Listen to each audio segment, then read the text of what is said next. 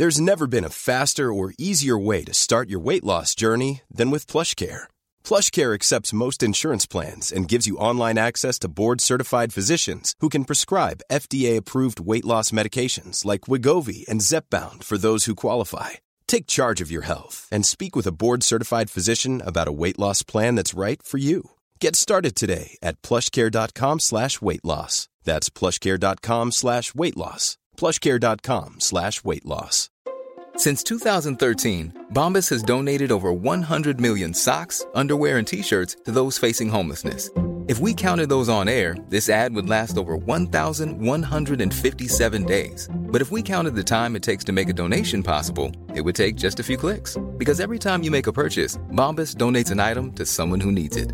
Go to bombas.com slash ACAST and use code ACAST for 20% off your first purchase. That's bombas.com slash ACAST, code ACAST.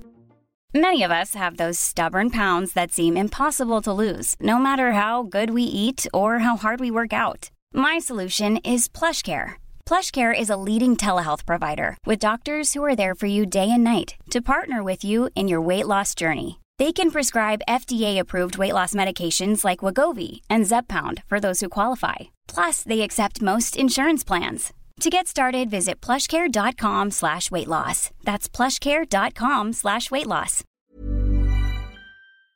Hello les amis, j'espère que vous allez bien. Je suis trop contente de vous retrouver pour ce nouvel épisode et dernier épisode de Soirée Pige. Pour la saison 2, vous inquiétez pas, je reviendrai pour la saison 3. Euh, dans cet épisode, je suis accompagnée de Naomi. Euh, Naomi, c'est une amie d'amis que j'ai rencontrée euh, il y a quelques semaines. Et d'une manière que je n'explique pas, on a tout de suite ultra connecté. On s'est trop bien entendu. Elle a une, sensibilité, une, intelligence émotionnelle que je trouve incroyable. Et c'est de cette connexion qu'est né l'épisode que vous allez écouter. Dans cet épisode, on va parler d'identité, de confiance en soi, et euh, par là, on va aussi parler de la beauté, de racisme ordinaire, de relations amoureuses. Et voilà, c'est un épisode assez euh, intimiste euh, que je trouve très doux, un peu comme une petite mousse au chocolat. donc n'hésitez pas à bien vous installer pour cet épisode. C'est parti Allô, ça va? Oui, toi? Ouais, on se fait une soirée ce soir?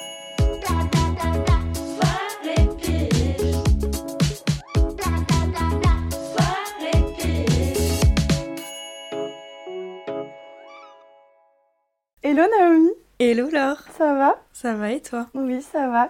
Je suis trop contente de te recevoir dans mon petit chez moi. Ouais, moi aussi, je suis trop contente d'être là. Et en plus, euh, c'était. Enfin, genre, ça arrivait, euh, ça arrivait un peu euh, subitement, cet épisode. Vraiment. Parce qu'on s'est rencontrés il y a trois semaines, un comme ça.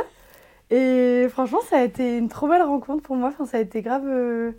vraiment frappant, tu vois. Genre, j'en ai même parlé à des potes en mode. je sais pas, ça a connecté tout de suite, c'était trop bien. Mais oui, je suis, je suis d'accord avec toi, j'ai ressenti vraiment la même chose et euh, plaisir partagé. Enfin, je suis vraiment trop contente. Ah, c'est trop bien, bah, c'est trop, cool. Aujourd'hui, on va parler de plein de sujets euh, et je voulais commencer par te demander, euh, en général, comment est-ce que tu te présentes à quelqu'un? Genre, comment est-ce que tu te... Hmm.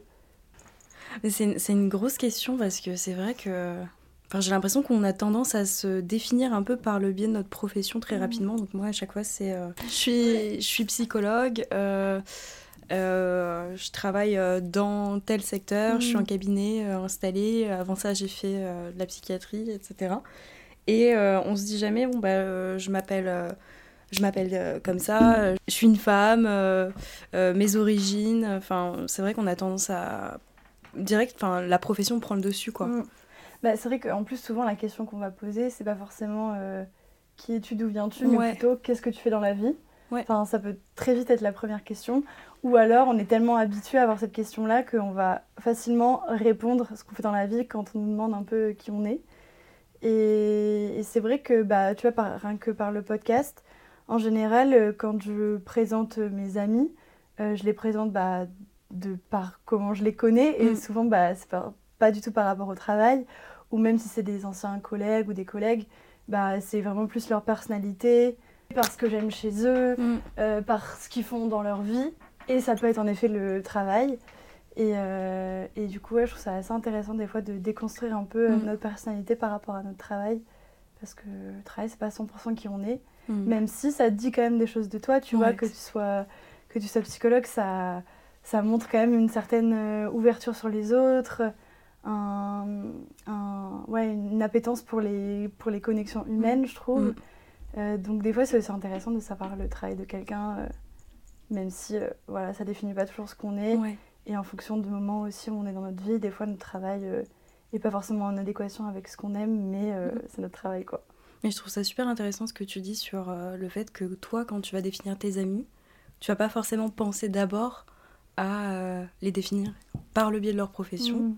Mais euh, bah, quand comment vous êtes rencontrés, quand est-ce que vous êtes rencontrés, enfin, ce que vous avez partagé dans ces premiers temps, votre relation aujourd'hui, etc. À partir du moment où il y a quelqu'un d'autre en fait, qui entre euh, en, en compte, j'ai l'impression qu'on va pas euh, euh, mettre, je sais pas, la- le curseur au même niveau. Mm. Après, bien sûr, le- la profession va intervenir à un moment donné. Mais ouais, je me rends compte en fait, avec le temps, que euh, je pourrais pas juste me définir par un biais, par un Mm. prisme. Et qu'en fait, euh, euh, j'ai plusieurs identités. Et en effet, euh, mon identité professionnelle, c'est une partie de. Enfin, c'est Mm. une identité à part entière. Ouais. Mais ça ne me définit pas dans la globalité de qui je suis aujourd'hui. Tu vois Ouais. Ah, c'est trop intéressant ce truc de- d'identité professionnelle, je trouve. Ouais. Parce que, bah, en fait, j'arrive pas trop à savoir si c'est un truc très parisien, tu vois, de demander le, le travail que quelqu'un fait quand on se rencontre, mais je pense qu'il y a un truc assez commun en deuxième question de dire Ah, euh, il s'appelle comment Euh, Il fait quoi dans la vie Mm. Euh, Et, et c'est vrai qu'en fait, c'est vraiment que le. Ouais, que l'identité professionnelle en fait Mm. qu'on ouvre là et ça dit pas forcément euh, enfin ça reste que une, une part du, du camembert quoi. Ouais, ça. et ça. peut être tellement plus large. Enfin, il y a des gens où euh, leur métier, ça va être toute leur vie, mais il y a des gens où euh, c'est euh, le sport, où ça va être l'art, où Mhm. voilà, à côté de leur travail, en fait, ils sont, ils sont artistes, ils font d'autres choses. Et du coup, de... je trouve ça Mhm. trop cool. En fait, j'arrive, j'ai un peu du mal des fois à trouver, tu sais, genre, la question à poser à quelqu'un quand tu le rencontres. Parce que maintenant, c'est vrai que c'est très rare que je demande, enfin, ça fait un moment déjà que je demande plus trop, genre, qu'est-ce que tu fais dans la vie Et en même temps, tu vois, genre, c'est quoi la question qu'on qu'on pourrait poser à Ouais, quelqu'un si quand on le rencontre pour pas rentrer Mm. directement dans le truc d'identité professionnelle euh, Ouais. classique, quoi. Et, que- et tu vois, tu dis, je sais pas si c'est parisien, moi je, je me demande si est-ce que c'est français. Mm. Euh, justement, c'était une question que je me posais là juste avant, de se demander est-ce que, euh, par exemple, si on, on vit au Canada ou qu'on vit ailleurs dans le monde, Mm. bon, est-ce que les gens vont avoir les mêmes types d'interactions, tu vois, Ouais, ouais. Est-ce que ça sera une première question? Je pense que ça définit aussi beaucoup euh, euh, bah, la façon dont on vit dans, dans une société aussi, peut-être, euh, même les questions d'une société occidentale, etc. Mm. Tu vois. Mais euh, ouais, c'est assez complexe.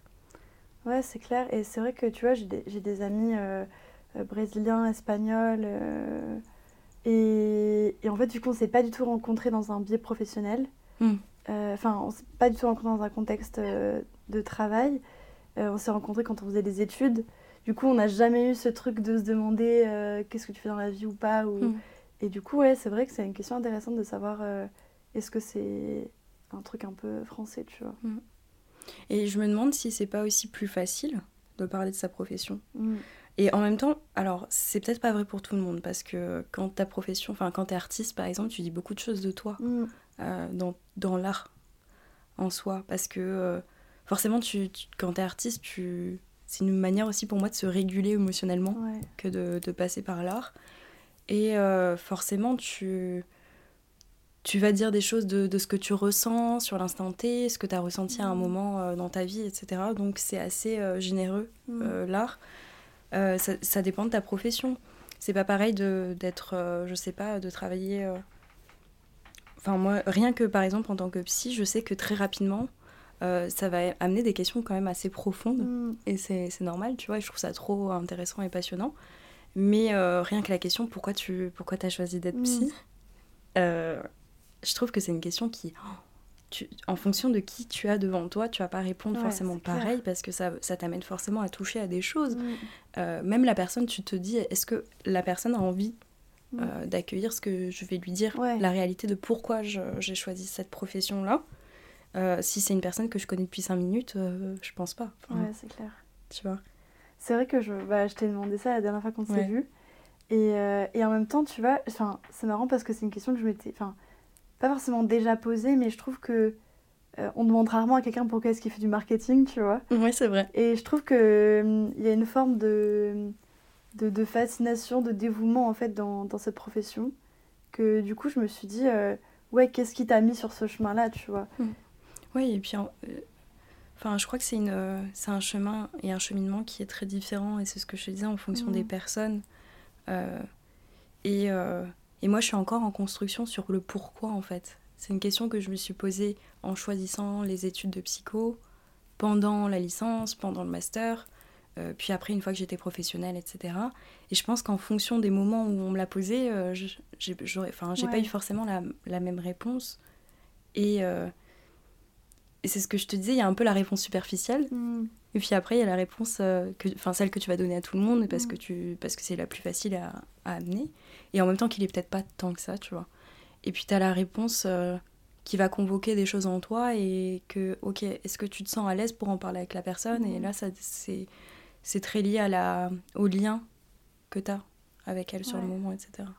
Et tout à l'heure, justement, quand tu parlais de comment tu te définis quand tu rencontres quelqu'un, euh, tu parlais aussi de tes origines. Est-ce Mhm. que c'est euh, un, justement un- une façon de te présenter ou comment est-ce que tu genre, parles ou définirais tes origines Hmm. C'est compliqué parce que justement, c'est pas. Enfin, je trouve que c'est une question. euh, Enfin, tu vois, je. Pourquoi on, on, on ramènerait toujours une personne racisée à ses origines, tu vois? Mm. Et moi, je l'ai dit parce que je pense que ça peut être des questions qu'on peut nous poser, ou moi, je choisis d'en parler, c'est Mm. c'est assez différent d'ailleurs. Ouais. Mais, euh, mais pendant longtemps, ouais, il y a- je pense que forcément, ça interroge les gens. Mm. euh, parce qu'ils voient, ils te voient, ils, ils arrivent pas à, à savoir un peu. Ouais. et en même temps, bah, moi je suis française, je veux dire, je suis née en France. euh, Mm. mais euh, c'est une grosse question dans la définition du soi parce que euh, moi, il y a ce truc où, au niveau de mes identités, j'ai eu longtemps l'impression de n'appartenir à aucun des groupes, tu Mm. vois. Euh, de ne pas me sentir euh, blanche, mais de pas me sentir noire non plus, Mm. et euh, d'avoir un, un petit peu un- une, une espèce de syndrome de l'imposteur et de sentiment d'illégitimité, tu vois, à, à me définir, euh, à me définir euh, en tant que que que, que blanche ou qu'africaine, etc. Enfin que noire, sénégalaise, etc. Et et en fait, c'est toujours une c'est toujours une quête, je crois. Mm. Je suis pas sûre que, que ça soit si clair aujourd'hui, mais les questions, elles sont différentes. Et, euh, et j'arrive à m'accepter euh, beaucoup mieux aussi en tant que... euh, bah, en fait, j'ai plusieurs identités, j'ai pas une seule identité. Et euh, essayer d'en faire une seule, ça serait diluer toutes mes identités Ouais. et du coup ne me perdre. Enfin, et, et, dans, et dans ma vie, j'ai eu le sentiment par moment justement de traverser cette perte identitaire. En fonction des personnes avec qui j'étais, des groupes dans lesquels je me retrouvais, euh, d'avoir ce truc où en fait le groupe, mais sans s'en rendre compte, pas forcément d'une manière visée ou Mhm. directe, euh, allait m'amener à, à gommer une partie de mon identité pour mieux appartenir Mhm. au groupe, tu vois. Ouais, du coup, tu veux dire que par exemple, si tu es dans un groupe avec euh, que des personnes blanches, t'allais mettre en avant la partie de toi qui est, on va dire, une personne Mhm. blanche et gommer en fait un petit peu le reste de tes origines, quoi. Ouais. Et je crois que en soi que, que la, une partie, enfin que ma- mon identité qui est proche du groupe euh, soit plus forte à ce moment-là, je pense que c'est pas le problème en soi parce que Mm. c'est assez normal. Euh, Enfin, c'est comme ça qu'on fait du lien, qu'on Oui, se sent, euh, qu'on se connecte aux autres aussi Mm. parce qu'ils nous ressemblent en fait. Mm. Enfin, mais le, le, le problème dans ça, c'est que je pense que j'ai eu le sentiment pendant longtemps que je devais euh, gommer pour être acceptée parce qu'il y avait une histoire de, de- une question de rejet qui intervenait que j'avais le sentiment que si j'étais pleinement moi-même dans mon intégrité enfin dans mon intégralité plutôt euh, que euh, ça allait pas plaire ou ça allait susciter du rejet tu vois. Mm. Comme si en fait euh, un métissage te rendait presque illégitime à appartenir à aucune des boîtes, comme s'il n'y avait pas de boîte en fait pour toi, tu vois. Et euh, est-ce que c'est un peu ça que tu Mm. ressens? Ouais. C'est. euh, Parce que c'est une identité en soi, en fait, d'avoir un métissage. Ouais, oui, oui, ouais, mais en fait, déjà, le, le, le, la- enfin, le concept de métissage, c'est assez. euh, Enfin, je commence un peu à, à m'y pencher, mais je trouve que c'est assez complexe à saisir. Déjà, c'est quand même un, un mot, et comme tous les mots qui sont associés euh, euh, aux identités, aux doubles, enfin, à la double culture, au double, à la double identité, etc. Je sais pas si on peut le dire comme ça, mais métis euh, culturel, métis euh, identitaire, enfin, c'est des termes qui sont post-coloniaux, tu vois. Et du coup, ils sont associés à une histoire aussi, et euh, c'est difficile de, le, de, les intégrer, de se Mhm. les assimiler, approprier, etc. Tout en sachant que bah, c'est des termes où on peut ne pas se retrouver aussi. Mm. Enfin, moi, j'ai aussi beaucoup eu le sentiment de ne pas me retrouver dans, dans un des termes. Mm. Enfin, ma mère, par exemple, est métisse, euh, mon père ne l'est pas. Et, euh, et donc, moi, ça, fait de moi. Enfin, qu'est-ce que je suis, du coup, Ouais, tu vois Mm. c'est, c'est, c'est un peu la question du coup, qu'est-ce que je suis si ma mère est déjà métisse, mais est-ce que moi je peux parler de métissage? Enfin, c'est, c'est beaucoup de questions comme ça. Et en plus, comme j'ai grandi euh, en Nouvelle-Calédonie, ça me fait une identité de plus. Mm. Mon identité en tant que calédonienne, tu vois. Et, euh, et dans tout ça, en fait, je me dis, waouh, alors je suis tout ça. Et, euh, et ça se, re- il se rejoue la même chose euh, avec les Calédoniens, parce que eux, ils sont, bah, les Calédoniens nés en, en Calédonie, ils sont euh, caldoches, etc. Après, il y a les Mélanésiens, donc euh, le peuple natif, etc. Et euh, là-bas, il y a un racisme qui est, qui est assez fort. Et je pense que c'est assez étonnant de dire ça, tu vois. Enfin, Mhm. on se dirait que dans les îles, les gens sont ouverts d'esprit parce qu'il y a énormément de mixité, parce qu'il y a beaucoup de cultures différentes, Ouais. parce que ça c'est hyper riche en plus à ce niveau-là, tu vois. Et en fait, tu te tu fais face quand même à un truc qui est assez euh, fort et violent et en même temps euh, bah, c'est un peuple qui a souffert euh, enfin les Mélanésiens c'est un peuple qui a souffert il y a, il y a très peu de temps quoi. Enfin on, on se, on se rend pas compte mais c'est c'est très récent donc forcément il y a des choses aussi qui se jouent qui sont assez particulières. Et bon en tout cas il y y a toute cette dimension où moi je pense que ça m'a aussi beaucoup euh, mise en difficulté sur la manière dont je pouvais me définir parce que alors c'est quelque chose de, de très particulier parce que c'est du racisme ordinaire. Donc c'est vraiment des, des choses qui sont parfois amenées sous euh, euh, sous l'idée de je te fais un compliment mais derrière c'est hyper violent quoi. Le- ah mais euh, les, ça- je te donne un exemple ça va être par exemple euh, ah mais toi ça va t'es pas trop noir en mode waouh ok. En donc vrai, ça, c'est normal. violent. et quand t'es jeune et que t'as pas déconstruit, bah, tu te dis, euh, tu, te, tu te rends pas compte que c'est pas normal. Enfin, tu vois, tu te construis avec des phrases comme ça répé- répétées. euh, et euh, ah, mais c'est mieux tes cheveux quand ils sont lissés que quand tu les laisses naturels. Et c'est en fait en permanence, enfin, des trucs, des trucs de dingue. De, bah, le truc, alors moi, le truc qui m'a le plus choqué, c'était euh, ouais, mais toi, tes tétons, ils sont pas trop noirs. Ah ouais, Donc déjà, ça touche à l'intime. ouais. Et le pire, c'est que c'était dans un contexte d'une personne qui en avait parlé à un ami à lui. Donc, euh, enfin, on est sur un... Ah ouais, Enfin, là, t'as- couleur de tes tétons devient un sujet de discussion Ouais. entre potes. Là, tu vois, t'as, t'as- euh, t'as la- la- ton identité de femme Ouais. aussi qui intervient de, euh, à un moment donné, nos corps, euh, ils nous appartiennent plus. Enfin, tu vois. Et... Mais c'est, c'est, c'est de la folie parce que tout ça, en fait, tu l'intègres sans jamais en parler. Mm. quand t'es jeune, je pense, jusqu'à que un jour t'entendes une femme parler en fait de, de toutes ces questions-là et de te dire ok ça c'est pas normal en Mhm. fait, ok on a des billets racistes qu'il faut qu'on déconstruise parce qu'en fait c'est la société qui l'est, tu vois. Et au bout d'un moment tu dis ok ok bah en fait je me rends compte que ça c'était pas normal, que là on n'aurait pas dû me dire ça Mm. et euh, et il y a ce truc où où bah tu tu fais quoi avec ça après Mm. une fois que t'as compris euh, et que tu le vois à chaque fois que ça t'arrive, parce que ne pas le voir c'est une chose, enfin, tu sens que ça te fait du mal, t'en souffres, t'essayes de masquer donc euh, ce, que, ce qui a été rejeté par l'autre, mais tu, tu, tu voilà, tu t'intègres et tu passes à autre chose. Ouais. Mais une fois que tu sais ce que c'est, en fait tu le vois et tu te dis waouh, mais c'est tout le temps en fait. Mm.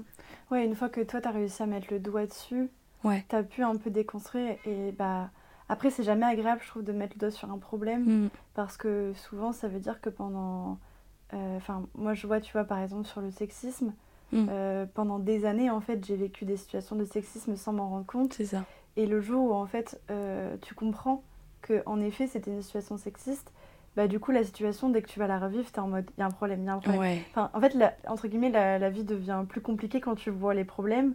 Et en même temps, c'est ce qui te permet de, bah, de, de, de comprendre, en fait, euh, enfin, tu vois, le- ne serait-ce que l'origine des choses. Tu vois, Mm. quand euh, quelqu'un te dit euh, t'es mieux les cheveux lisses, euh, t'as de la chance parce que t'as la peau pas, trop, pas trop foncée. genre, Waouh. enfin, c'est une violence énorme. Ouais. Les gens qui disent ah t'es mieux comme ça, mais en fait ça veut dire quoi? C'est mieux parce que c'est ce que tu connais. Ouais, voilà. Et du coup, tu te dis que c'est ça le mieux. Enfin, Mm. je trouve qu'il y, a un- il y a un peu ce truc de ouais, se raccrocher à, à ce qu'on voit en fait dans son environnement. Mm. Euh, les stars sur les tapis rouges, euh, les personnes dans les séries. Euh, en fait, tout, tout ce qu'on voit visuellement, c'est des, des femmes qui ont la peau claire ou des femmes qui ont les cheveux lissés. Et Mm. donc, tu vas dire c'est mieux de ressembler à ça. Je trouve que c'est d'une violence horrible. Et, et aujourd'hui, tu vois, ça, j'ai l'impression en tout cas que ça se déconstruit un peu. Mm. Mais j'avais vu, il y a genre même pas une centaine de salons de coiffure euh, pour euh, les cheveux Ah ouais, non, mais texturés en ça, France. Ça, c'est. Tu vois C'est d'une violence. Et tu vois, je trouve que c'est un chiffre qui montre en fait vraiment la réalité du racisme Mm. ordinaire. C'est que, euh, en fait, c'est le. Enfin, c'est le. c'est des chiffres quoi. C'est Ouais, le monde de- dans ouais. lequel on vit. On sait ça. très bien le nombre de personnes qui ont des cheveux texturés. Et en fait, ça fait genre, je sais même pas, genre un salon pour, pour euh, 10 000 personnes, tu vois. Mm. Et tu te dis, mais du coup, euh, on les a oubliés, en fait, on les, on les a, on a gommé, en fait, le- le, leur singularité pour euh, aller dans le moule qui était avoir les cheveux lisses. Non, mais c'est ça. Euh, ouais. Mais tu sais qu'en plus, ma sœur est coiffeuse Ah. et que euh, dans sa formation de, coif- de coiffure, euh, il n'y a pas, ouais, vrai. il n'y a pas, en fait, de formation pour les cheveux euh, texturés. Ouais, vrai vu Donc ça. en fait, si tu veux coiffer du cheveu texturé, il faut que toi, à un moment donné, tu te payes une formation Ouais. pour savoir. Mais enfin, wow, genre, Mm. c'est c'est hallucinant quand même. Et euh, ouais, c'est ça montre à quel point bah, ce que tu disais, hein, c'est Mm. présent en fait. Mm. Et, euh, et ouais, moi, mes cheveux, le combat, je crois que c'est un peu ma dernière victoire d'avoir réussi à les laisser euh, naturels. Et, euh, et vraiment, ça a été un, un truc, mais, mais parce que en plus, dans certaines relations, euh, sans aller dans le détail, il y a eu aussi des personnes qui ont joué sur le fait qu'il fallait que je continue de lisser mes cheveux. Ah ouais. Et en fait, quand je suis sortie de, de la relation en question, ça a été un peu le, le- ma manière de me libérer aussi, tu vois, de, Mm. cette espèce de de- d'emprise et conditionnement de en fait il faut que tu te lisses les cheveux il faut que tu apparaisses comme ça parce que Mm. moi c'est ce que j'aime etc tu vois ça m'est arrivé une fois parce que je m'étais baignée à la mer et qu'en fait je les ai juste laissés euh, tu vois. Et que c'était en mode ah euh, ok parce que le mec n'avait jamais vu mes cheveux. Mais ça c'est si tu veux ça c'est pas de la faute des personnes parce que c'était moi. Il y a- il y a- j'avais des amis qui n'avaient jamais vu mes cheveux des, des personnes qui me connaissaient depuis Mm. super longtemps qui n'avaient jamais vu mes cheveux bouclés etc et, euh, et en plus à force que tu lisses tes cheveux ça les euh, tu perds ton Ta boucle Ouais. naturelle, ouais. exactement et donc en fait pour les retrouver après Ouais, parce que tu casses en fait le- ouais l'ondulation du cheveu, quoi. Ouais, tu les modifies complètement et donc pour les retrouver, ça te prend du temps aussi. Et ça va avec euh, le cheminement psychologique, Mm. tu vois. Et euh, j'ai eu plusieurs phases. J'ai eu le truc où au début, enfin, quand je suis, la première fois que je suis sortie avec les. Tu sais que je m'en souviens. La première fois que je suis sortie avec mes cheveux naturels dans la rue, genre j'avais l'impression que les gens ils me regardaient bizarrement, qu'ils me voyaient, Ah ouais. etc. Enfin, je- à quel point c'est fort. Euh, alors que tout, enfin, les gens ils s'en foutent, enfin, ils sont pas en train de te fixer euh, Mm. dans la réalité. C'était ce qui se passait en, en moi en fait. Mm. Et euh, après ça, j'ai continué de les lisser pendant longtemps. Ça se compte en, ouais, en, je pense en un an et demi, deux ans. Mm. Et je sais pas, un jour, je les ai pas lissés. Et je suis allée à une soirée. Et ma meilleure amie et euh, sa, sa meilleure pote aussi euh, m'ont dit Mais c'est trop beau, euh, tu devrais les laisser. Mais mes Mm. meufs, moi je préfère. Enfin, et en fait, j'ai eu l'impression que cette autorisation-là, elle m'a amenée après à, à dire Ah ouais, il y a Mm. des gens qui peuvent aimer des personnes qui, que je trouve stylées, que je trouve trop belles. Mm. Ok, elles, elles disent que c'est beau et que Ouais, c'est ok. t'es fait valider par, Exactement. les personnes que tu validais, en fait. Exactement, mais c'est fou quoi. Enfin, et à partir de ce moment-là, je me suis dit Ouais, ok, bah, je vais continuer à les laisser boucler. Mais ça n'a pas été euh, un chemin euh, sans. euh, Enfin voilà, c'était quand même complexe parce que bah, j'aimais pas moi encore. Mm. Elles, elles avaient aimé, elles avaient autorisé, mais moi, je me voyais, je me regardais, je disais, ah, je sais pas et tout. Et pourtant, je les ai laissées. Et je suis passée par une phase où je lissais un peu les racines, tu vois, pour, parce que en fait, j'avais du mal avec les racines bouclées. Et au bout d'un moment, j'ai fait, bon, bah, petit à petit, en fait, je me suis approprié euh, Mm. mes cheveux, ma nouvelle identité, en gros, parce que Mm. c'est aussi euh, ce que tu renvoies tous les jours, etc. Et justement, est-ce que en fait, euh, par tes cheveux bouclés naturels, est-ce que tu as l'impression que tu rejetais une partie de ton identité? Je suis pas sûre que ça soit comme ça pour toutes les femmes, et là je parle vraiment en mon nom parce que je pense qu'il y a des femmes aussi qui font, qui peuvent faire le chemin inverse, qui laissent leurs Mm. cheveux et puis qu'à un moment ont envie d'avoir euh, autre chose. Et Mm. c'est leur manière aussi d'asseoir qu'elles ont choisi de Mm, se lisser les cheveux ou qu'elles ont choisi de mettre des Mm. perruques, etc. Mais en tout cas, pour moi, ouais, c'était une manière de me réapproprier euh, qui j'étais, Euh, ma culture, euh, cette partie de moi en fait que, que j'aime maintenant. Euh, et qui est importante pour moi parce que c'est aussi euh, mon histoire, c'est qui je suis réellement. Et cette impression de pas mentir. Je crois que j'ai eu l'impression de mentir en fait pendant longtemps, tu vois, de Ouais, pas je être authentique. Et ça, ça se jouait, voilà, on, là on parle de mon physique, mais ça se jouait dans, à plein de niveaux chez moi. De pas être dans Mm. une authenticité avec les gens, de cacher qui j'étais vraiment, d'avoir une énorme par- partie défensive, Mm. tu vois. Je sais pas si toi ça, t'a- ça a pu te faire ça. euh. Bah, franchement, euh, moi, c'était plus un manque de confiance en moi. Mhm. Euh, par exemple, tu vois, je, quand j'étais plus jeune, euh, je me séchais toujours les cheveux, je me lissais globalement les cheveux et tout. Et, et un jour, j'ai découvert qu'en fait, j'avais les cheveux bouclés. Mais alors, je sais pas d'où ça sortait parce que ma mère n'avait pas les cheveux bouclés, ma soeur non plus. Mais tu vois, il y avait, y avait- ça n'avait rien à voir avec mes origines, tu vois. J'avais pas l'impression, en laissant mes cheveux naturels, juste, je me suis dit, est-ce que les gens vont aimer, tu vois, mais vraiment un truc de confiance en soi. Il y avait, il y avait rien de- d'identitaire, en fait, qui se, qui se jouait avec euh, mes cheveux Mm. naturels. Ils sont d'ailleurs naturels aujourd'hui. Oui, j'adore, j'ai vu. Et, euh, et Ouais, encore, tu vois, euh, souvent je les, je les coiffe et tout parce que je trouve que ça fait pas toujours très, très peigné, tu vois. Genre, je sais pas, ça. Ah mais alors ça c'est une- la question. ça ça me je fait me trouve plus soignée quand je les coiffe. Mais, mais oui, ouais, je comprends. mais, mais par contre, je vais les boucler quand même, tu vois. Mais euh, un truc un peu plus. Oui, les ondulés. Ouais, voilà. Mm. Mais c'est pareil, c'est des constructions. Enfin, Mm. c'est. Mais d'ailleurs, le truc, ah oui, ça c'est un truc pour les, pour les personnes qui ont des cheveux bouclés. C'est. euh, tu t'es pas coiffé aujourd'hui Mm.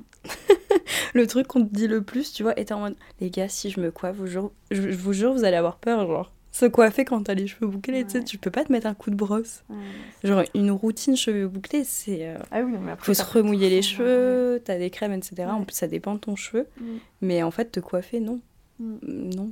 Mais c'est, c'est tu vois, c'est même ça, c'est euh, une incapacité à se représenter Mm. le cheveu bouclé, quoi. Ouais, c'est vrai. Et euh, et il y a, je crois que c'est Kenza, une influenceuse, Oui, je l'adore. plein de trucs Elle est géniale. sur les cheveux. Et, euh, et je trouve ça incroyable parce que, en fait, euh, tu vois, genre, moi, dans ma vie de petite Normande, euh, issue de famille blanche, j'ai l'impression d'avoir découvert le monde qui était genre caché à nous, tu vois. Enfin, un peu en mode, tout le monde avait mis un masque en mode, non, non, on a tous les cheveux lisses, je vous jure, je vous jure. Et en mode, des gens qui essayaient de se dire, non, mais en fait, j'ai les cheveux bouclés. Et tout le monde disait, Ah, non, non, non, tu vas avoir les cheveux lisses comme tout le monde. C'est exactement c'est un ça, peu ça en mode. Mais non, en fait, moi aussi, moi j'ai les cheveux bouclés et tout de suite on va te dire non, non, non, euh, refais les cheveux lisses. Enfin, Mm. je, je, le parle pas en tant que expérience vécue, mais c'est ce, qu'elle, elle véhicule aussi beaucoup dans, dans, ses, dans son contenu où genre euh, tu vas dans un coiffure euh, pour dire je voudrais euh, euh, prendre soin de mes boucles et tout et qu'on te dit bah non, on fait que des défrisages. En mode, Ah ouais. c'est ça le, le monde qu'on Mm. qu'on nous a offert, quoi. Mm. Et, et c'est vrai que je trouve ça génial, en fait, même de pouvoir voir toutes les densités de cheveux, tu vois. J'avais pas d'amis autour de moi qui, se, qui avaient les cheveux, dès qui avaient des cheveux très texturés et tout. Ou alors, elles, se, elles passaient des heures à se lisser les cheveux, Mm. tu vois. Et euh, Mais surtout notre génération, tu vois, parce, que. c'était très cheveux lisses plaqués. en Mais plus, ouais, c'était euh, la les années mode, 2000. quoi. Ouais. C'était la mode euh, cheveux baguettes, Ouais. red baguette. Ouais. Et d'ailleurs, c'est la, c'est la, les- la génération où on a connu tous les types de lissage euh, que j'ai fait d'ailleurs. Inimaginable. Enfin, il y en a eu 15 qui sont sortis. euh, J'abuse un peu, mais bon, c'est presque ça, quoi. Mm. Et, euh, et ouais, c'est en fait, il faut que tu retrouves ce qui est accepté. Mm. Et euh, ce que tu disais sur la confiance en soi, euh, ça touche à ça, forcément. Mm. Moi, la confiance en moi, c'est euh, une grosse, grosse question et je pense que ça a été altéré justement par un ensemble de mm. choses. Mais, euh, mais en effet. Et je trouve qu'en plus, il y a un truc qui joue énormément en tant que femme entre le rapport à son corps et sa mm. confiance en soi. Et, et j'ai l'impression que ça s'améliore pas du tout, mais en fait, il y a un un truc de mode, des, de mode comme on peut voir euh, dans le, la mode des vêtements, euh, qui aujourd'hui s'applique au corps. Euh, donc avant c'était la mode des tailles basses et aujourd'hui, après il y a eu la mode des tailles hautes, machin. Mais en fait, c'est des trucs qui se jouent sur le corps. C'est qu'avant, c'était la mode des tailles basses. Donc, c'était la mode des fesses plates, machin. Mm. Après, il y a eu la mode des tailles hautes. Mais en fait, non, c'est pas que la mode des tailles hautes. C'est la mode des ventres plats, des fesses bombées. Et en fait, c'est tout ça qui joue et qui est hyper véhiculé par, les amis Kardashian, où en fait, euh, genre les modes se déconstruisent et se construisent. Alors euh, avant, il fallait avoir un gros boule, maintenant il faut avoir un boule un peu plus petit. Euh, et, et, sur le visage, ça joue pareil. Et en fait, petit à petit, tu te rends compte que bah, tout le monde fait un peu les mêmes opérations de chirurgie pour avoir un peu la même tête. Mm. Et c'est ce que je te disais justement par rapport à mon nez. Ah oui. où genre pour moi, c'est.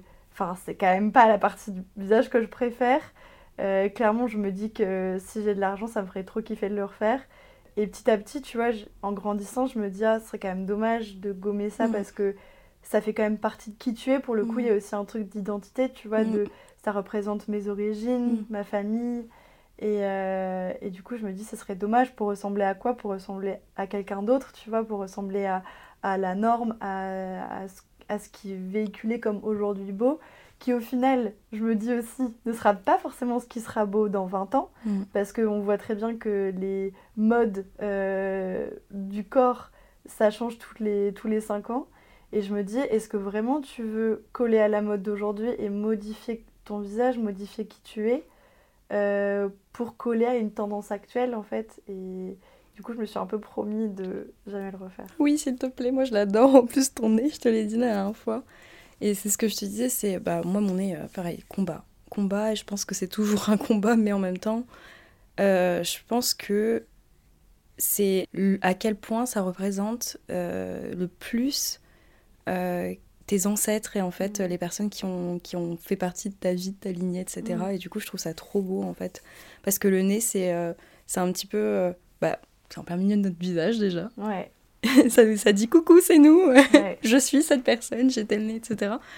Et euh, en même temps, c'est l'empreinte de, de, ta famille, euh, de, des générations avant. Et je trouve ça trop beau, en fait, mm. dans, de le voir aussi comme ça. Et que même si on ne l'accepte pas, en fait, ça. Il dit un petit peu d'une certaine manière qui on est aussi, mm. tu vois. Et, euh, et même si c'est ça peut être difficile parce qu'on n'a pas le nez qui est valorisé par la société, etc., bah, en fait, on, c'est ce qui fait notre atypicité, c'est ce qui fait euh, qu'on est différent de notre voisin, et je crois que c'est, hyper important de cultiver mm. ça aussi. Ouais, c'est vrai, je me dis que.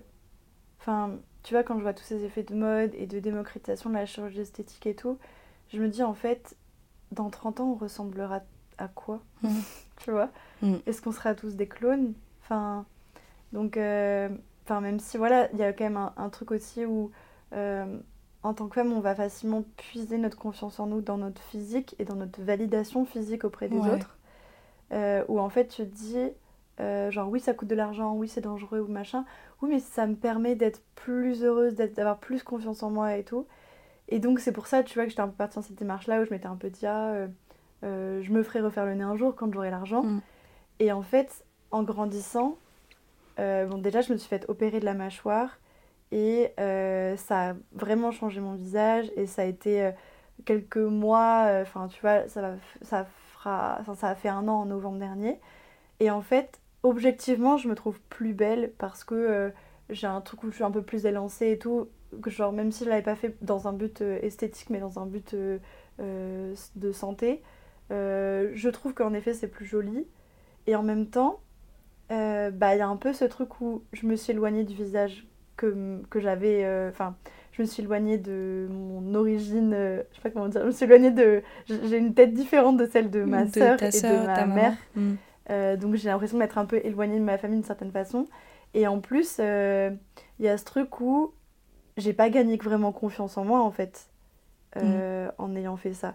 Genre, euh, et donc, je me suis rendu compte à quel point j'avais l'impression que, tout, que toute ma confiance en moi devait reposer sur mon physique. euh, alors que, en réalité, tu vois, je me dis toujours, euh, enfin, c'est pas ce qui restera de toi, tu vois. Ouais. C'est pas ton physique qui restera. Et on valorise beaucoup la beauté. Euh, J'ai l'impression qu'aujourd'hui, si t'es beau, tu réussis. alors que en réalité, non, tu vois. Si tu rentres dans le, dans le sujet du dating et tout, il y a un truc où quand, euh, quand t'es beau, t'as plus de chances de plaire, t'as plus de chances d'être matché, euh, t'as plus de chances de choper en soirée, etc. Mais en réalité, ça reste que de l'apparence, ça reste que du superficiel, tout ça. Mhm.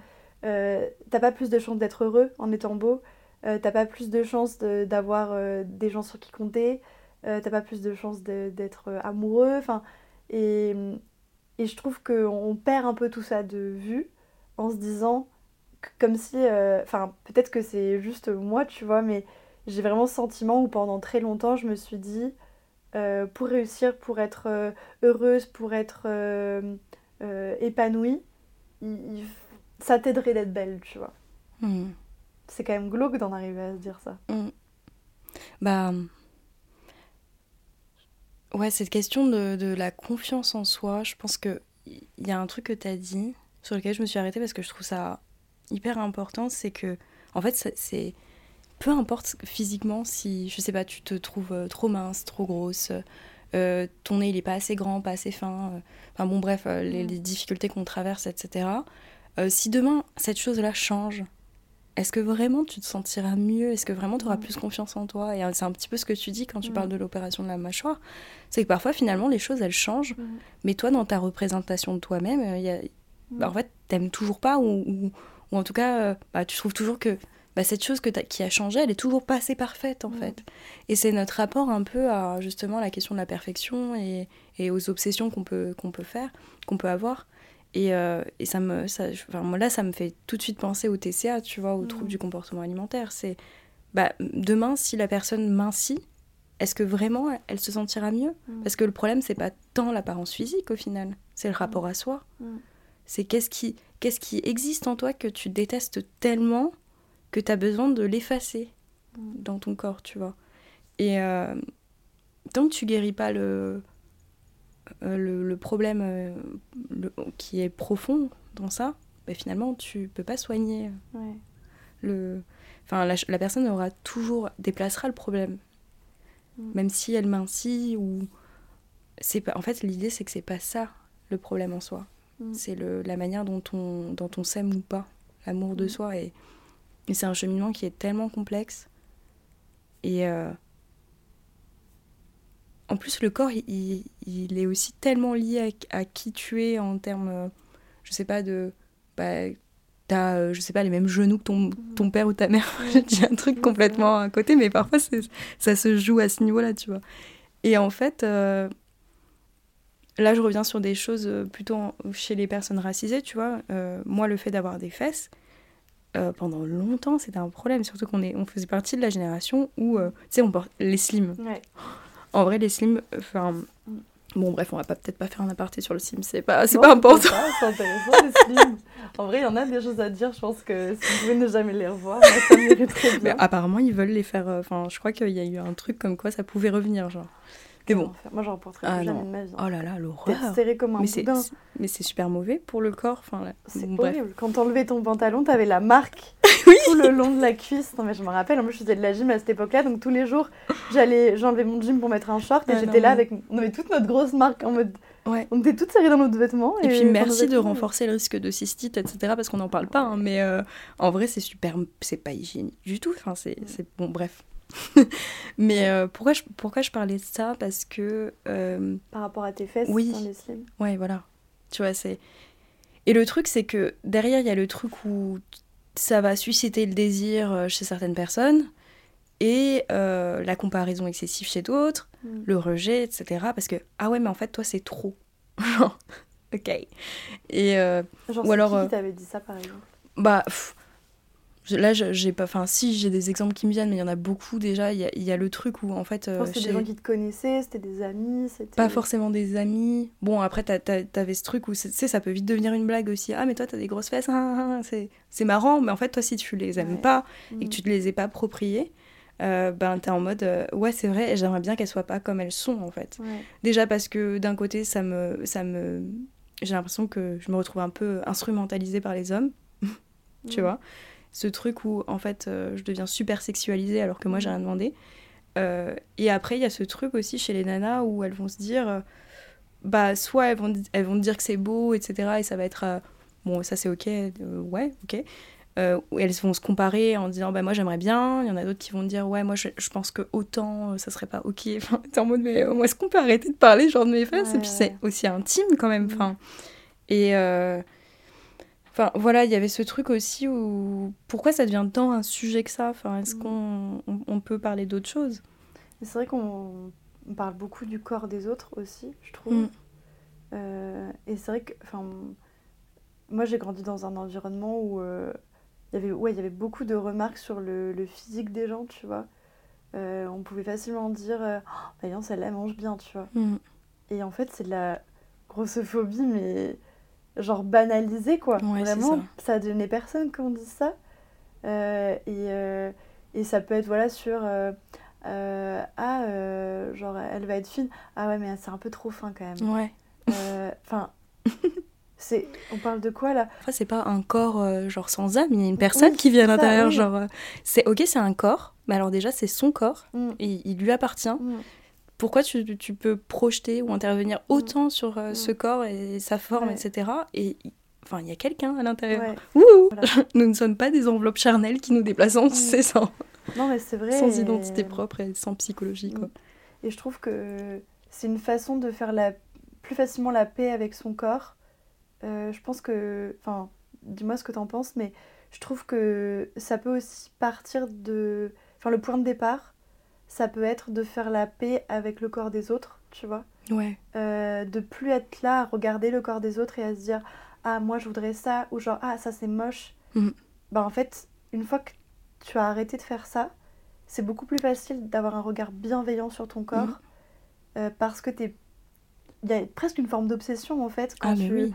regardes les autres ou même tu vois euh, je sais que moi des fois on m'a dit Ah, mais tu manges trop ah mais tu manges ceci tu manges cela et j'étais en mode bah, pourquoi est-ce qu'on enfin qu'est-ce qu'on projette sur moi en fait? Moi Ouais, j'ai aucun ça. problème avec ce que j'ai dans mon assiette et, et je je mettais un peu justement le doigt sur euh, une, une relation pas spécialement saine que certaines personnes pouvaient avoir à la nourriture et du coup me renvoyer ça tu vois et faire la paix avec les autres Mm. ça, ça peut être déjà une première étape pour faire la paix avec soi je trouve Ouais, c'est hyper intéressant de le réfléchir comme ça.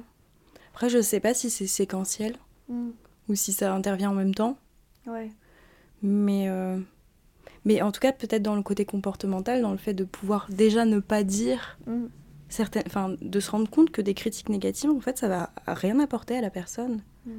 Euh, Enfin, si tu arrives avec quelque chose juste à critiquer gratuitement, Mm. demande-toi déjà pourquoi tu le fais. Enfin, qu'est-ce qui se joue en toi pour que tu en arrives à, à intervenir sur ce que la personne mange, etc. Alors, je dis pas que j'ai jamais fait. Enfin, en plus. euh, je fais partie des personnes qui ont eu euh, un TCA et qui est en en, comment dire, en rétablissement de ça. Donc Mm. euh, euh, voilà.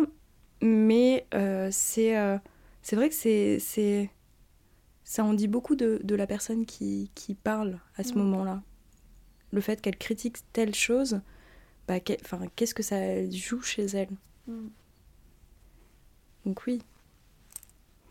Mais en, en tout cas, je pense que c'est un processus. Mais de réussir à voir, juste à, à- à repérer que tu te dis ça dans ta tête, Mm. sans forcément vouloir le modifier, mais t'en rendre compte et de te dire Ah ouais, waouh. Enfin, d'où ça vient? Est-ce que moi je pense ça? Est-ce que c'est, est-ce que je suis d'accord avec ce que je suis en train de me dire sur l'autre, sur moi-même, etc. C'est déjà un- une grosse étape en fait. Ouais, c'est clair. Et euh, toi, aujourd'hui, tu dirais que tu as confiance en toi? La, Je question- jette un pavé dans la mare. la question. Oh là là. Ou est-ce que tu dirais que elle a évolué ou tu vois genre Ouais. comment est-ce qu'elle a évolué tu penses? C'est plus facile déjà comme question, merci. ben, alors, euh, je pense que oui, elle a évolué. Je pense que pendant longtemps, c'était un peu le truc de Rihanna, euh, fake it until you make it. le truc de euh, je fais la meuf super assurée, hyper confiante, mais limite un peu euh, dure, tu vois, euh, presque un peu euh, hautaine, etc., pour me faire croire à moi-même et aux autres que j'ai confiance en moi. Alors qu'en réalité, à l'intérieur, enfin, je me liquéfie, quoi. Et du coup, est-ce que c'est un peu par rapport à ce que tu disais tout à l'heure sur le fait que tu avais l'impression du coup de mentir sur Ouais, c'est ça. qui tu étais? La question de l'authenticité, Mm. que j'étais pas authentique, parce que c'est Mm. pas moi la fille, euh, c'est pas moi la fille dure, euh, hyper euh, dans le rejet de l'autre, ou euh, enfin pas dans le rejet, mais défensive, tu Mm. vois, qui, qui, tu sens qu'il y a un truc à protéger. Un peu Mm. comme, euh, je, donne, je fais un parallèle trop bizarre, mais je sais pas pourquoi je pense à ça, donc euh, je le dis, Euh, comme, euh, je sais pas, une, un, une un animal qui a un bébé, la mère de, tu vois, qui, qui défend son enfant, tu ouais. vois. J'ai un peu le même sentiment d'être dans ce truc où en fait je dois protéger une part en moi qui est tellement vulnérable que je, je vais être dans une forme de d'agressivité passive Mm. euh, pour éviter que euh, les autres puissent atteindre cette partie-là et, et la détruire en fait. Et pendant longtemps, je pense que ça a été ça. Euh, collège, lycée. En études sup, ça a commencé déjà à bouger un peu. En plus, je me suis retrouvée toute seule du jour au lendemain. J'ai quitté la Calédonie, etc. Et donc, Mm. forcément, tu te, tu te confrontes à des choses assez complexes. Mais je pense que mes études ont, ont joué sur, sur tout ça, m'ont amené à me poser des questions aussi euh, sur qui j'étais, forcément. Enfin, en même temps. euh, Ouais. et euh, oui, ça a évolué. Déjà, j'ai l'impression que je suis plus qui je suis vraiment. Enfin, Mhm. que je me sens plus authentique. C'est-à-dire que je suis la même personne quand je suis toute seule chez moi, quand je suis avec des amis, euh, quand je suis avec ma famille, euh, avec mon copain, etc. Enfin, j'ai pas le sentiment de, de changer. Mm. Tu vois, j'avais vraiment ce truc-là Ouais. de caméléon un peu. Mhm. Je m'adapte avec qui, enfin avec la personne avec qui je suis, et puis euh, je vais dans son sens, quoi. Mhm. Comme ça, je suis sûre de pas être rejetée. Ouais. Et ça, je crois que ça, ça n'existe plus. C'est-à-dire que si je suis pas d'accord avec une personne, je peux tout simplement le dire, refuser, si ça dépasse mes limites, etc. Avant ça, ça n'existait pas. Mm. Mais c'est vrai, bah, tu vois, je trouve que ça répond à la question de est-ce que tu as confiance en toi? Parce que pour moi, euh, être capable d'imposer des limites et d'être qui tu es, peu importe avec, avec qui tu es, euh, je trouve que c'est un peu ça la confiance en soi, tu vois. Après, euh, je dis pas que la confiance en soi repose sur, soi, sur ça, mais euh, je trouve que c'est déjà un, une, enfin, tu vois, une première, un vrai premier pas, tu vois. Oui. Ouais, ouais, ouais. Mais pour moi, ça, ça, ça alors ça rejoint, euh, ça.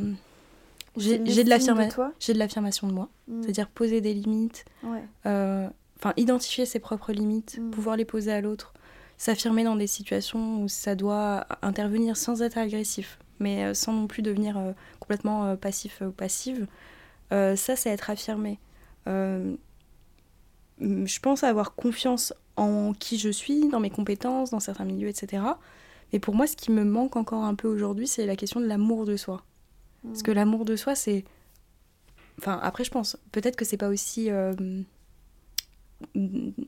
C'est peut-être pas dans une histoire de permanence aussi. Il y a Oui, peut-être des pas jours où forcément linéaire. c'est pas permanent Mm. pour moi. Tu vas te réveiller en fonction de ton état émotionnel. euh, Tu vas pas te sentir Mm. aussi bien dans ton corps ou en toi que, Mm. que si tu te réveilles et que t'es super bien. Donc c'est hyper influencé par les émotions et euh, en tant qu'humain, on a des émotions euh, qui nous traversent et c'est tout à fait normal. Mais euh, il y a toujours des parts de moi que je pense ne pas encore aimer. Et euh, dans certains contextes que j'ai pu détester il n'y a pas si longtemps que ça encore. Mm. Donc euh, c'est ça qui va pas me faire répondre euh, catégoriquement Mhm. à la question euh, est-ce que tu as, confiance en, en- en toi? Parce que j'aurais le sentiment un peu de mentir en n'étant pas complètement authentique sur ce que, ce que je ressens au quotidien, tu vois. Après, je pense que tu vois, d'avoir. Enfin, je pense que le cheminement, enfin, la confiance en soi, c'est presque. Ouais, un cheminement, en fait, c'est pas forcément un truc qu'on atteint. Et, euh, et c'est ce que tu Mm. dis dans euh, ta quête de l'amour de toi. euh, bah, en fait, ça reste quand même quelque chose que. Enfin, qui est jamais linéaire. Il y a des choses aussi qui vont. euh, des relations, des aventures. Mm. Euh, je sais pas, par exemple. des, des- des bouleversements dans ta vie Oui. qui, qui vont te faire perdre un peu confiance en toi, qui vont entacher un petit peu ton amour ou ton estime de toi. Et, euh, du coup, oui, je pense que c'est jamais un truc qui est vraiment acquis euh, et que c'est un cheminement, mais en même temps, euh, je pense que tout l'intérêt, c'est de cheminer, entre guillemets, tu vois. Oui, mais oui, mais je pense que tu as raison, c'est une question de... C'est impermanent, c'est une continuité, c'est évolutif. Et la question, c'est... Enfin, moi, je pense que pendant longtemps, j'ai vécu alors je dirais que j'ai eu des moments de joie, il y a eu des moments où j'étais heureuse, etc. ça c'est sûr, mais j'ai vécu dans une forme de, avec une forme de je me tolère. Mm. Et j'étais pas dans l'amour de soi, pourtant mm. j'ai eu des moments de joie, etc. Après la question du bonheur et d'être heureux c'est compliqué parce que bon là mm. on va partir dans de la philo, euh, l'état de complète satisfaction, etc. Et puis en plus on ne définit pas tous pareil et, euh, et toutes pareilles en fonction de aussi là où on vit, etc. Mais euh, oui, en effet, c'est une quête et je pense que j'ai pas terminé comme tout humain de, de, de, traverser ça. Et il y a une dimension qui est importante et que tu as, que as nommée, c'est euh, en fonction des relations. Mm. Et je crois que ma, ma, relation euh, amoureuse actuelle joue beaucoup aussi sur ma confiance en moi dans le bon sens mm. et m'apporte de la confiance en moi. Et mes relations amicales aussi, qui sont très mm. saines aujourd'hui et tout type de relation en fait, pas forcément cloisonné euh, dans de l'amour ou dans de l'amitié, etc. Mmh. Euh, à plusieurs niveaux, des relations, des, des, rencontres, des contacts, des connexions, mmh. etc. Tout ça, ça, ça, joue aussi sur euh, bah, la manière de se ressentir, de se faire confiance, de s'autoriser, mmh. etc. Et je crois que plus tu es entouré de personnes authentiques, en, enfin, tu vois, c'est authentique dans le sens où qui arrivent à être elles-mêmes et à, être ok avec ça, plus tu t'autorises en fait. C'est un peu ce truc euh, de ce que je te disais tout à l'heure avec euh, où j'ai l'impression d'être euh, autorisée, d'être validée. Mm. Bah c'est un peu ce truc où plus tu vas t'entourer de personnes qui s'autorisent elles à être authentiques, plus tu vas dire ah mais je peux en fait. Mm. C'est trop bien. Il y a des gens qui le font et ils ont des amis, ils sont pas rejetés et c'est ok mm. et ils fonctionnent bien et, et donc c'est possible. Oui, des gens aussi qui vont valoriser et aimer toute la personne que tu, tu es. ouais. Je trouve que ça, c'est un vrai, un vrai bagage qu'on a tous besoin. Ouais. Moi, je crois que c'est ma sœur qui m'a le plus aidé sur ça. Ah ouais? Ah, Mais l'amour qu'elle a pour moi, il est, il est énorme. Et en fait, elle, elle m'a toujours euh, soutenue sur qui j'étais vraiment. Mm. Parce qu'elle me connaissait vraiment. Elle me dit, mais tu... Enfin, des fois, quand j'étais pas authentique, elle me le disait. mais enfin, tu fais quoi? Tu, tu joues à quoi? T'es qui mm. là? Enfin, c'est pas toi. Et moi, sur le moment, à ces moments-là où j'étais pas prête vraiment à l'entendre, ça pouvait me mettre en colère, etc. Mais aujourd'hui, je comprends en fait sa posture. C'est hyper, c'est hyper perturbant d'être face à de l'inauthenticité de gens mm. que t'aimes. Parce que les gens, tu les aimes pour qui ils sont. Mm. Enfin, quand t'es dans des relations saines et, des, et que ça fonctionne bien, etc. En général, tu choisis une personne pour qui elle est t'as pas forcément envie de la voir changer, ou en tout cas, enfin, si, si c'est dans l'amélioration, enfin, si tu sens qu'elle se sent mieux, mm. comme ça, etc. Et, euh, et oui, c'est important d'avoir ces personnes-là qui valorisent qui tu es toi, mm. jusqu'à que toi aussi tu puisses à un moment donné le faire. Mm. Parce que parfois tu peux pas. Ouais, c'est vrai, et tu vois, enfin, tu parlais de ta sœur, et moi, c'est vrai que ma sœur, c'est un gros soutien pour moi, et enfin, voilà, des fois, je l'appelle, je dis, écoute, euh, en fait, je crois que je suis en train de passer. Enfin, je suis en train de faire de la merde. je me dis, bah, tu vois, sur le podcast, je me posais plein de questions et je l'ai appelé en disant, en fait, je crois que. Mais en fait, depuis le début, en fait, personne me l'a dit, mais en fait, genre, tout ce que j'ai fait, c'était nul. Enfin. Ah ouais. Et du coup, elle m'a dit, mais non, enfin, qu'est-ce que tu dis? Et, hmm. je l'ai pas appelé en mode pour qu'elle me réconforte, j'ai vraiment appelé en mode vraiment dis-le-moi quoi. SOS crise. C'est la merde, dis-le-moi, tu vois. J'ai besoin qu'on parle français, s'il te plaît. et elle m'a dit, mais non, non, vraiment, enfin, aie confiance en toi. Et, mm. je trouve que d'avoir ces personnes-là autour de soi, euh, c'est hyper important parce que tu vois, mm. comme on disait, la, la, confiance en soi, c'est quand même un truc qui, qui, varie. qui varie. Je trouve que ouais, ces personnes-là, elles sont hyper importantes. Et, euh, et, des fois aussi, ce que tu disais, euh, où ta relation amoureuse, elle te permet aussi d'accéder à, à, une forme d'authenticité, de, confiance en toi. Euh, je trouve que c'est trop, trop fort. Hmm. Et moi, c'est un truc que j'arrive pas, je crois, à m'autoriser. Euh, où en fait, euh, j'arrive pas à me dire que, je sais pas comment dire, de, de reposer entre guillemets ma confiance en moi sur une personne. Euh, on, en, on, en, avait parlé quand mm. euh, on s'était vu euh, il y a trois jours. Mais j'avais une relation amoureuse qui a été quand même un peu destructrice. Et, et je pense qu'aujourd'hui, bah, j'ai une armure qui m'empêche de reposer quoi que ce soit sur quelqu'un. Et du coup, c'est aussi pour ça que même dans mes amitiés, je pense que c'est aussi pour ça que j'ai beaucoup d'amis. Mm. c'est que même en amitié, je ne serais pas capable de reposer quoi que ce soit sur une seule personne. Et aussi parce que j'étais déçue en amitié, mais j'ai vraiment ce truc où j'ai l'impression que euh, pour que ma. C'est comme si j'étais une petite maison, tu vois. Pour que ma maison elle soit stable, il me faut pas juste euh, un mur porteur, mais qui soit hyper sûr. Mais il m'en faut genre 15. Euh, mais ce sera des murs solides mmh. quand même, tu mmh. vois. Mais ce truc de. Comme ça, si jamais il y en a un qui tombe, c'est bon parce que j'en ai encore 14 qui tiennent vraiment le coup. Et parce que j'ai l'impression que ma maison s'était effondrée à un moment, tu vois. Mais c'est hyper sain, meuf. Tu trouves ça bien Oui, c'est super sain. tu valides mon processus ou pas Non, mais c'est. Enfin, on peut pas faire reposer, en fait, euh, tout sur une personne. C'est trop mm. pour les épaules d'une personne, déjà. Mm. C'est pas. Et puis, c'est le risque, c'est d'être dans des relations de dépendance affective euh, mm. et de perte de soi, de fusion. Enfin, c'est sain d'avoir plusieurs piliers, je pense. Euh, après, là, la, dimension euh, que tu évoquais au tout début, c'est la question de la méfiance. Mm. Et je pense que quand on vit, on est victime de violences, quelles qu'elles soient, euh, euh psychologiques, physiques, sexuelles, etc., euh, on a besoin d'un moment donné se reconstruire aussi. Mm. C'est comme, moi, je, fais souvent le parallèle avec la question de l'intégrité psychologique et physique. Et le fait d'être intégré, c'est le fait d'être unifié, tu vois. Mm. Pour moi, les violences, ça désintègre. Donc ça c'est comme si tu perds des bouts de toi quelque part, mm. tu vois, euh, que ce soit physique ou psychologique. Et, et en fait, tu as besoin de retrouver toutes ces petites parties de toi et de recréer un peu, comme un puzzle, mm. de remettre chaque pièce au bon endroit. Et tout ça, ça passe par un processus qui peut être thérapeutique, euh, qui peut intervenir aussi dans la manière dont tu construis tes relations et tu t'entoures des personnes euh, de ta famille, de tes amis, mm. etc.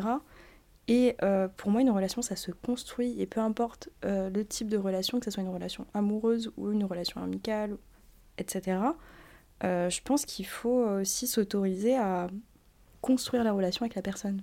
Donc en mmh. fait, c'est normal que ça prenne du temps. Tu peux arriver méfiante, tu peux arriver en te disant Ouh là là, je sais pas trop ce que je vais donner à cette personne. Est-ce que je vais être dans mmh. la générosité? Est-ce que je vais mentir, etc. Mais ça se construit, ça évolue. Mmh. Ça... Et plus la personne va te sécuriser, plus tu vas te sentir en sécurité avec elle, plus tu vas t'autoriser à, à, donner des petites parties de mm. toi et à lui dire ok bon ben moi j'ai reconstruit ce puzzle là mm. au début je t'ai montré cette pièce là mais j'ai cette pièce là aussi mm. et progressivement je peux t'en montrer d'autres. Et c'est le temps qui fait les choses. Je sais que c'est hyper euh, facile de dire ça mais c'est tellement vrai en fait. Et toi c'est un peu ce que tu as vécu? Ouais. Ouais ouais. Mais je pense que je me suis entre temps je me suis bien reconstruite quand même avant de le avant de mais oui mais pourtant pas, pas enfin la temporalité n'était pas très longue. Surtout qu'entre temps j'ai une autre relation un peu euh, limite euh, qui m'a pas beaucoup aidée mais bon bref. Mais je pense que ça a été tellement choquant pour moi. Enfin les deux relations ça a été tellement il y en a une ça a été une telle perte identitaire et une autre un truc de, de fusion enfin. Et en fait au bout d'un moment j'ai fait Mm. Stop, là je veux plus de relation. Enfin, vraiment, c'était ce mm. moment où je me disais, là j'ai besoin de me retrouver, de savoir qui je suis, de savoir ce que j'aime. Euh, c'était limite, euh, j'ai envie de savoir comment je m'appelle, quoi. Enfin, mm. c'était. C'était un niveau assez, assez fort. Et euh, alors, je ne peux pas hiérarchiser la souffrance, mais en tout cas, pour moi, un, un niveau, c'était une souffrance importante. Et pourtant, j'avais j'ai pas l'impression d'avoir vécu la pire relation amoureuse qui soit. Enfin, et puis, elle n'a pas duré non plus extrêmement longtemps. Donc, et pourtant, j'ai quand même traversé une perte identitaire, j'ai quand même dû essayer de rechercher les, pièces du puzzle que j'avais perdues au fur et à mesure. Et euh, bah, j'ai. Il y, a eu plusieurs choses qui ont, qui ont participé à me retrouver, je pense. Et du coup, quand tu dis perte identitaire, pour toi, ça représentait quoi? Waouh, c'est une, une, grosse question. Euh... Bah, franchement, ça représentait ce que j'aimais. Mm donc, c'est-à-dire qu'est-ce qui était important pour moi dans la vie, quelles, étaient mes valeurs? C'était venu toucher aux valeurs, à la politique, euh, à mm, mon physique, mm. euh, comment je m'habillais, euh, avec qui qui étaient mes amis, avec qui je traînais. Ma famille. Enfin, vraiment, ça a touché à vraiment genre beaucoup de choses. mes projets, pas tout à fait. Je crois qu'il y, a beau- il y a une chose qui a vraiment très peu bougé dans ma vie. C'était où est-ce que je voulais aller dans ma carrière. D'accord. Euh, à partir du moment où j'ai su que je voulais être psy, euh, je, je- c'était un peu une ligne droite à ce Mhm. niveau-là. Et, et je crois que je me suis beaucoup rattachée à ça, et moi toute ma vie, euh, à la scolarité, etc. Parce que c'était un peu l'endroit où je pouvais euh, Mm. contrôler, si Mhm. tu veux. C'était stable et je pouvais aller dans une direction et je me disais, ok, bon, ben, ça c'est ça c'est défini, ça. Ça, je vais aller là, et puis ça va être ça. Mm. Le reste, euh, je contrôle pas, en fait. Ouais. Donc euh, c'était, ça n'a pas été une énorme question, même si à un moment il y a eu des petites choses qui ont fait que ça n'a pas été si facile que je le pensais. Euh, Ok. Non, c'est hyper intéressant et, euh, et c'est vrai que. Attends, j'attends les flics qui passent. Je vais juste regarder combien de temps on en est parce que. ça fait une heure, hein Je pense que ça Ouais, ça fait une heure une. Parfait, bon, bah, je pense. Mm. Euh, et c'est vrai que, en fait, en discutant avec toi la dernière fois, je me suis un peu rendu compte que euh, ma dernière relation, qui date de au moins. euh, de quand? De au moins 6 ans, on va dire, avait quand même été assez destructrice pour moi. Et je pense que elle a été. Enfin, j'ai un peu voulu un peu euh, cacher ce truc de. euh, genre, bon, déjà, il y a un peu d'ego de euh, non, non, c'est bon, Mm.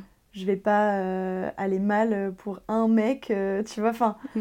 Bah, le, côté défensif, ouais, en même voilà. temps, c'est ce qui fait qu'on continue à marcher, qu'on continue à Oui, vivre chaque jour. Enfin, Et en même temps, je pense que mon entourage n'a pas non plus pris la mesure de ce que je vivais. Euh, et, et du coup, euh, enfin, je- j'ai vraiment un peu caché ce truc-là. Et, et encore aujourd'hui, du coup, tu vois, quand euh, j'en discute, et notamment quand j'ai discuté avec toi, ça m'a fait quand même me rendre compte que ça avait été, que c'était pas une relation saine, ça j'en avais conscience. Euh, mais euh, et que le nous avait pris beaucoup de place. Mm.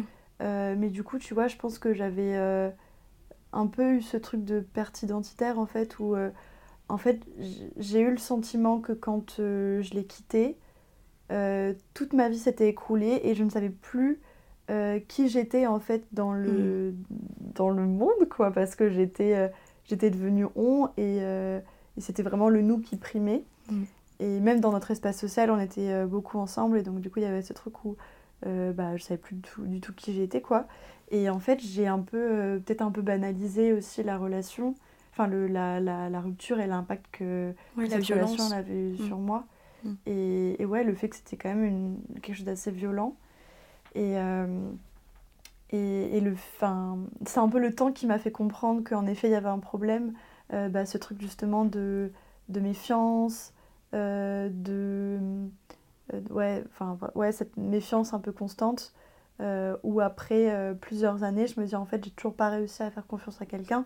Alors oui, il y a le fait que bah, la vie te fait ou pas rencontrer des fois les bonnes personnes, mais je pense quand même que sur le nombre de personnes que j'ai rencontrées en 6 ans, il y a un truc que j'ai pas débloqué parce que j'ai pas pu m'ouvrir, tu vois, à un Mm. moment. Et, euh, et c'est pour ça que je te demandais, est-ce que toi, c'est un peu ce que tu avais. Mm. Enfin, le chemin que tu avais réussi à faire, en fait, parce que euh, suite à une relation destructrice, je trouve que c'est euh, assez compliqué. Donc, forcément, ça passe, ça passe déjà par l'acceptation.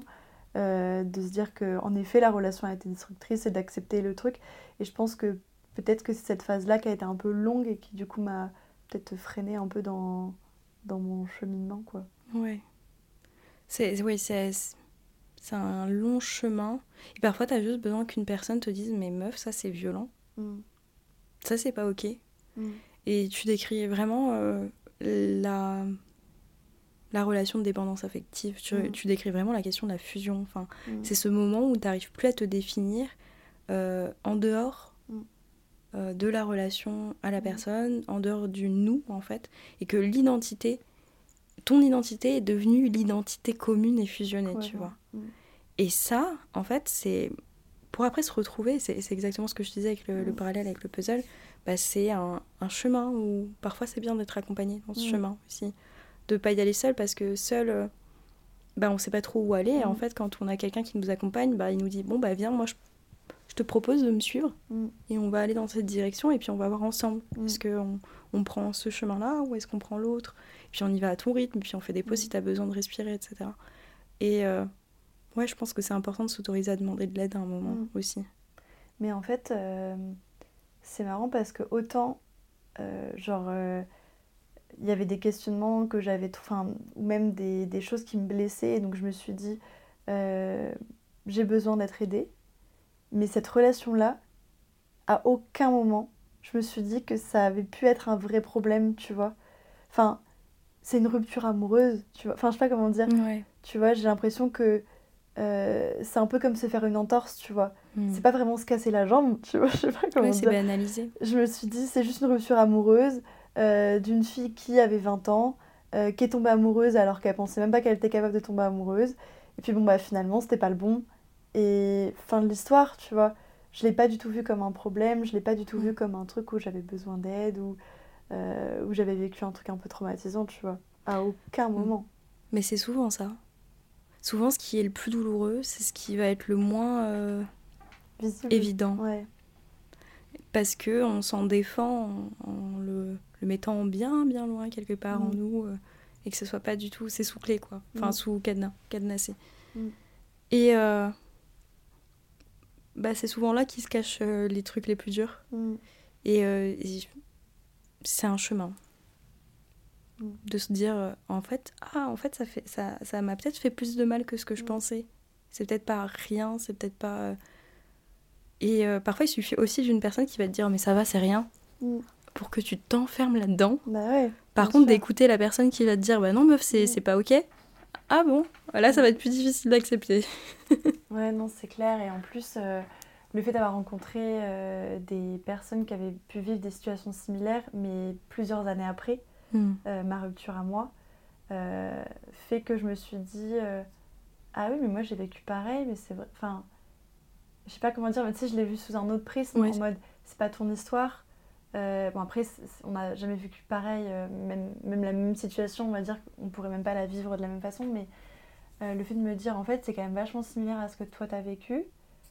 Euh, et c'est ce truc un peu de. comme de petite sœur, un peu. euh, où tu te dis, mais il faut l'aider, genre c'est pas normal, ou qu'est-ce que tu lui dirais, tu vois?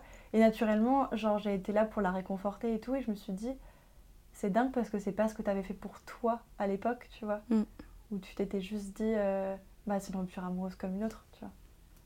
Et, euh, et du coup, euh, ouais, j'ai un peu vu euh, en cette amie euh, ma situation, et où je me suis dit, bah en fait, il y en avait des choses à, à dire, enfin tu vois, il y avait Mm. des il y avait du enfin ouais du réconfort et tout et, et que moi j'avais pas j'avais pas vu tu vois qu'il y avait cette importance là Mais c'est hyper important ce, ce, que tu décris. C'est pour ça que la relation, euh, elle est essentielle, mais la relation de manière générale. D'ailleurs, dans euh, un accompagnement psychologique, euh, tu crées une relation thérapeutique, mais c'est une Mhm. relation. Mm. Et en fait, il se joue des choses qui peuvent se jouer dans tes relations à l'extérieur, etc. Et ce moment où toi tu relationnes avec cette personne qui a vécu quelque chose qui rentre en écho avec ton expérience de vie, fait que tu vois ta posture avec elle Mm. et, peut-être pas tout de suite, tu vois, mais dans, peut-être dans les jours qui suivent, tu te dis waouh, mais au final, est-ce que moi j'avais pas vécu un truc assez proche et qu'est-ce qui s'est passé enfin, Est-ce que, est que ça a été entendu Est-ce qu'on m'a soutenu, etc. Et je, et je pense que c'est hyper important. Mais tu vois, par exemple, mon histoire, est-ce que, ce que j'en, la manière dont moi je me représente, l'identité, les identités, etc.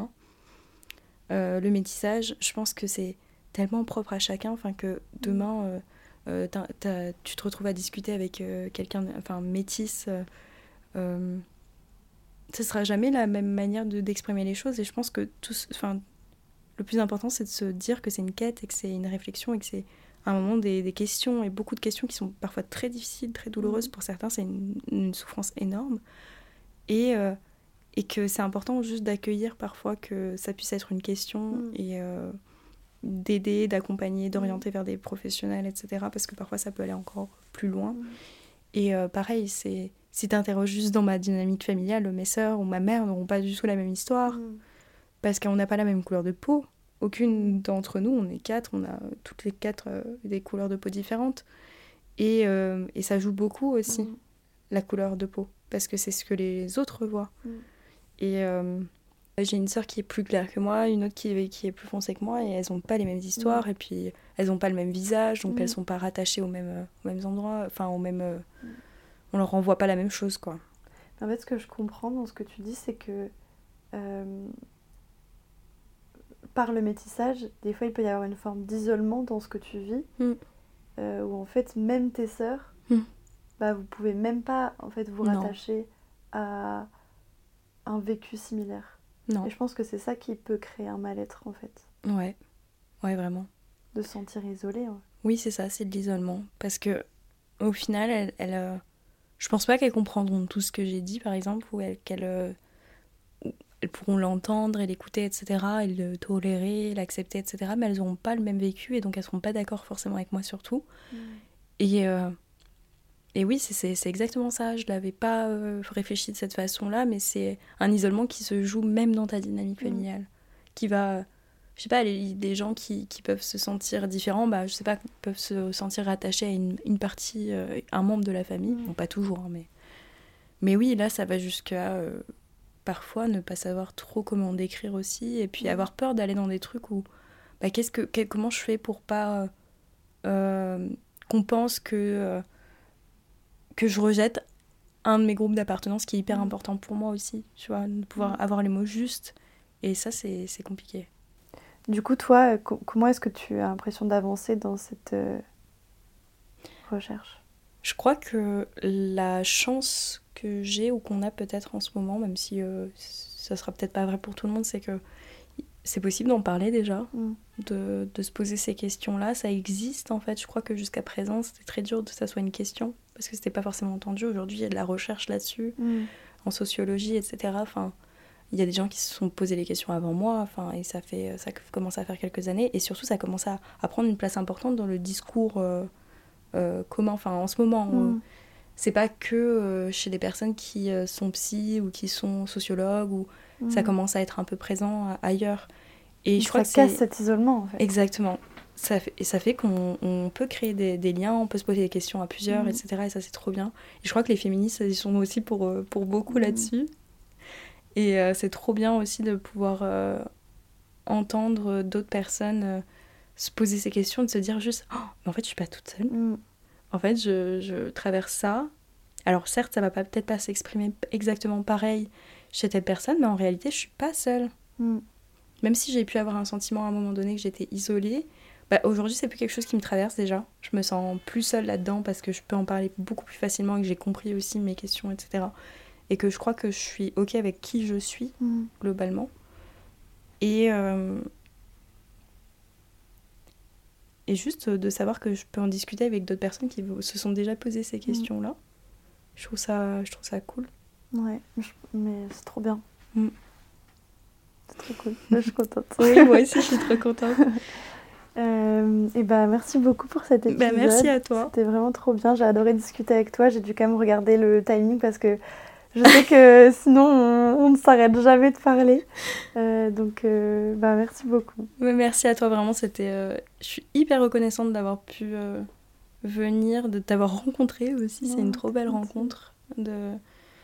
Et puis de pouvoir aborder ce sujet aussi, je pense, pour qu'il y ait des Mm. personnes qui puissent aussi entendre que, qu'elles ne sont pas seules, Mm. que c'est un cheminement, mais on y arrive, qu'elles sont belles, elles sont Mm. bien et elles ont pas besoin, elles sont assez, elles n'ont pas besoin d'être plus que ce qu'elles sont. Et en fait, euh, c'est un processus, mais euh, qu'elles peuvent, euh, elles peuvent y arriver aussi et que si elles ont besoin d'aide, euh, il y a des assos, il y, a des- il y a des thérapeutes, des psychothérapeutes.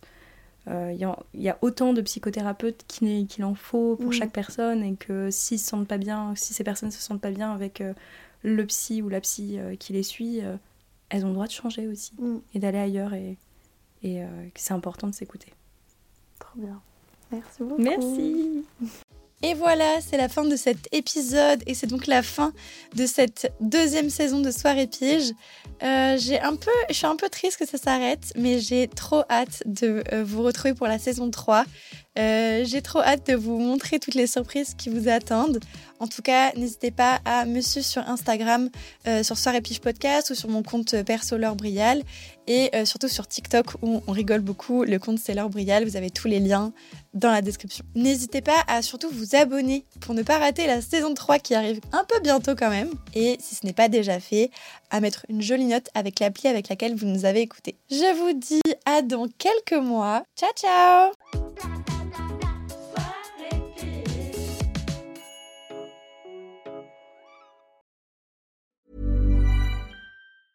Planning for your next trip? Elevate your travel style with Quince. Quince has all the jet setting essentials you'll want for your next getaway, like European linen, premium luggage options, buttery soft Italian leather bags, and so much more. And is all priced at 50 to 80% less than similar brands. Plus, Quince only works with factories that use safe and ethical manufacturing practices. Pack your bags with high-quality essentials you'll be wearing for vacations to come with Quince. Go to quince.com/pack for free shipping and 365-day returns. Imagine the softest sheets you've ever felt. Now imagine them getting even softer over time. That's what you'll feel with Bowl and Branch's organic cotton sheets. In a recent customer survey, 96% replied that Bowl and Branch sheets get softer with every wash. Start getting your best night's sleep in these sheets that get softer and softer for years to come. Try their sheets with a 30-night guarantee. Plus, get 15% off your first order at bowlandbranch.com. Code BUTTERY. Exclusions apply. See site for details.